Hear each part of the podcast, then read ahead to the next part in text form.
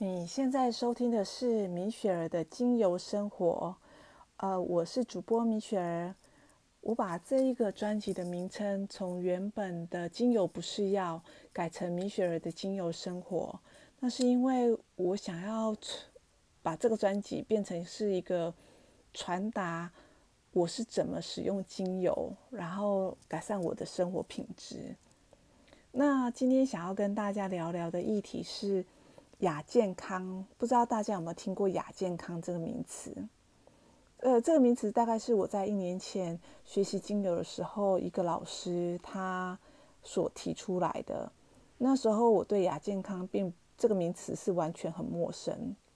后来我有呃大概上网去搜寻了一下，呃，就像老师讲的说，其实我们现在有百分之七十五的人都处在亚健康的状态。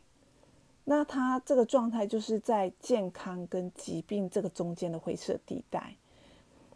嗯，它分为生理跟心理两种。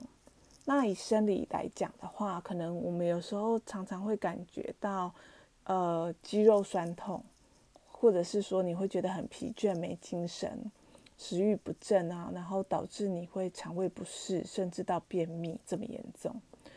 那更严重的话，你有可能会失眠啊、多梦啊，然后掉头发。女生有可能还会经期不顺、胸闷，这是生理的部分。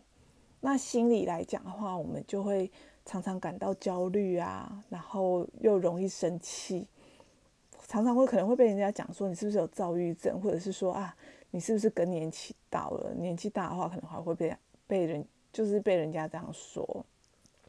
那通常我们肩颈酸痛啊，然后食欲不振，通常我们还是会去看医生，因为比较严重可能会掉头发嘛。那我们就会去看医生啊，请医生帮我们看看到底哪里有问题。那通常医生可能在你肩颈酸痛之类的，还帮你做一些 X 光检查啊，或者是说做一些检测，然后发现说其实没有什么问题。然后就会跟你讲说啊，你可能是压力太大，那你就是回去之后要呃早睡啊，然后吃清淡一点，多运动啊，可能就会建议你做这些事情。那你要是今天是告诉他你今你今天是肌肉酸痛，或许他会开个药给你，可能有可能是类似那种肌肉松弛剂之类的。那通常我们回到家有可能吃个一包，然后就没有再去吃它，因为觉得哎，好像就肌肉就没那么酸痛。可是其实这些都无形之中会造成我们的一些医疗浪费。那你也花了很多时间再去看这些医生，然后呃，你花了时间又要花钱。其实我们就是只是为了求一个心安呐。那我倒觉得说，其实我们心理部分。可以先去让自己做心灵层面的提升，然后也去做一下功能性的检测，看看说我们是不是营养是不是足够，荷尔蒙分泌是不是有失衡这一块。然后当然就是像医生讲的，我们要多运动，然后饮食可能要清淡一点。那其实会有这样的症状，我觉得说这是。